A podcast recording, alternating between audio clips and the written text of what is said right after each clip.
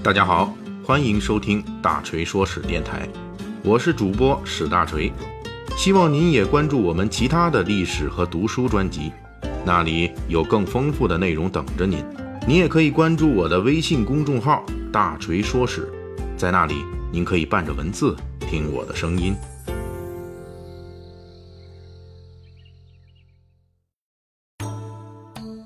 这几天啊，咱们这个世界上某几个国家正在空袭另一个国家啊，这是哪几个国家干哪个国家呢？大家都知道，我就不说了。这个已经引起咱们国人关注了。大锤说史啊，是个讲史的栏目，但是这历史呢，其实多少是和时政是相关的。以前大锤做过类似的内容，结果呢，这个相关度有点多啊，被关了小黑屋，所以呢，那时候那个节目呢，您呢也没听到过。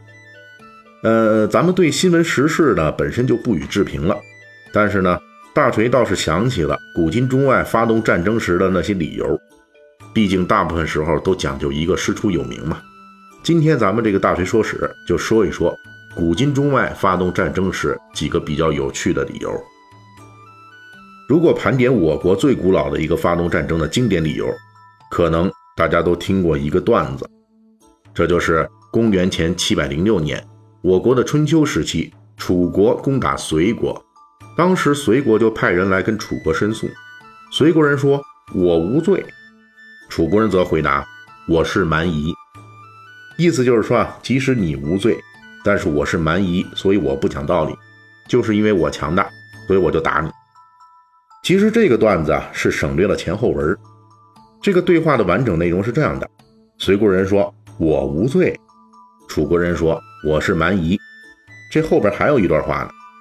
楚国人解释自己攻打隋国的动机是这样的：我是蛮夷，一直不太受你们周天子的待见。你隋国能不能替我向周天子引荐一下？我也想讨个周天子的封赏。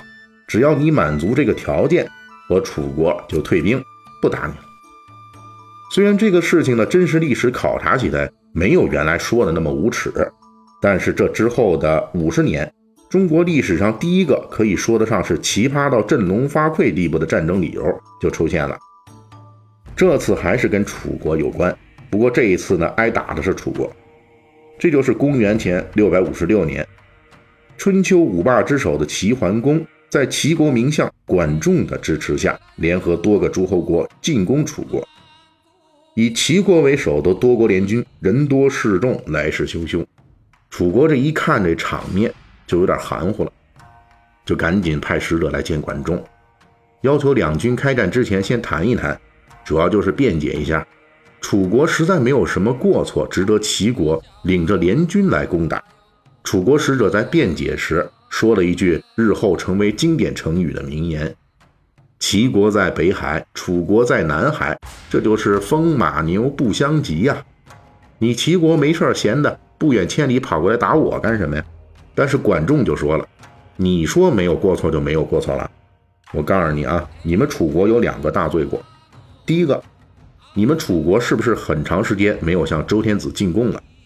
我们齐国身为周天子的维护者，有收拾你们这种拒绝进贡的楚国的权利。第二个，我们周昭王以前进攻你们，此后他老人家再也没有回去过。我们这次要为你们试问。”管仲说的战争理由，第一个还稍微有点道理。不过楚国以往向周天子进贡的主要是包茅，这些年没有进贡是罪过，但是并不值得如此大动干戈。第二个理由就比较令人崩溃了。这周昭王进攻楚人并淹死在汉水，这事儿是齐国联军攻楚之前三百年发生的事儿了，这也能算到进攻楚国的理由里。楚国使者听了这话，马上就回答。第一件事儿是楚国错了，我们马上恢复向周天子进贡。但是第二件事儿，你管仲不要跟我们扯淡。这种反射弧奇长，时隔多年拿出一个落满灰尘的战争理由，在古今中外的战争史上并不少见。比如1739年的英国与西班牙争夺西印度群岛的战争，这场战争被称之为“詹金斯耳朵的战争”。之所以叫这个名字。是因为战争之所以爆发，就是有一艘英国商船在加勒比海被西班牙殖民地当局登船巡检，啊，顺带着在抢劫这个船上的货物。这艘英国商船的船长詹金斯最后还被西班牙人割掉了一只耳朵。劫后余生的詹金斯回国，把自己这只耳朵拿到英国议会去公开展示。英国议会人员一看，自然是义愤填膺啊，觉得被西班牙人割掉的不仅是詹金斯的耳朵，还是大英帝国的面子。于是，英国在1739年正式向西班牙宣战。接下来才是这次战争导火索的关键之处。这詹金斯是一七三一年被西班牙割的耳朵，而且当时他就向驻加勒比海的英国海军报告了此事，但是当时什么后续事件也没有发生。而八年之后，这件事忽然就涉及全体英国人的面子，突然就必须跟西班牙人开战。虽然延期，但是英国人用尊严这个名义开战，是战争发起一方常用的套路。当然了，用尊严来开战，其实还能有创新。一八三零年，法国对阿尔及利亚宣战，就是用尊严的名义来搞点副业。这次战争的理由是一把苍蝇拍。事实是这样的：此前在法国大革命到拿破仑战争期间，北非的阿尔及利亚曾经卖给过法国不少粮食物资，当时法国人是赊账购买的。这笔账在拿破仑帝国完蛋之后。后继的法国复辟王朝政府就一直赖账不还，这笔金额不小的钱一直赖了三十年。到一八二七年，阿尔及利亚当局忍无可忍，其最高统治者接见法国驻阿尔及利亚的外交官：“我都给你们法国去信催讨这笔账了，怎么一点回音都没有呢？”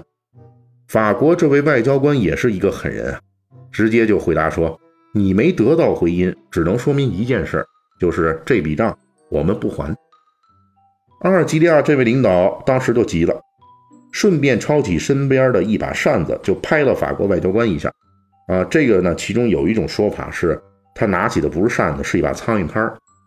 然后这法国人就急了，说这是严重的外交事件，称之为扇子打人事件。这扇子或者是苍蝇拍严重损害了法国的尊严，必须派出三万人的军队入侵阿尔及利亚才能挽回。一八三零年，法国军队攻占阿尔及利亚首都，开始了一百多年的殖民统治，那笔账自然就取消了，不用还了。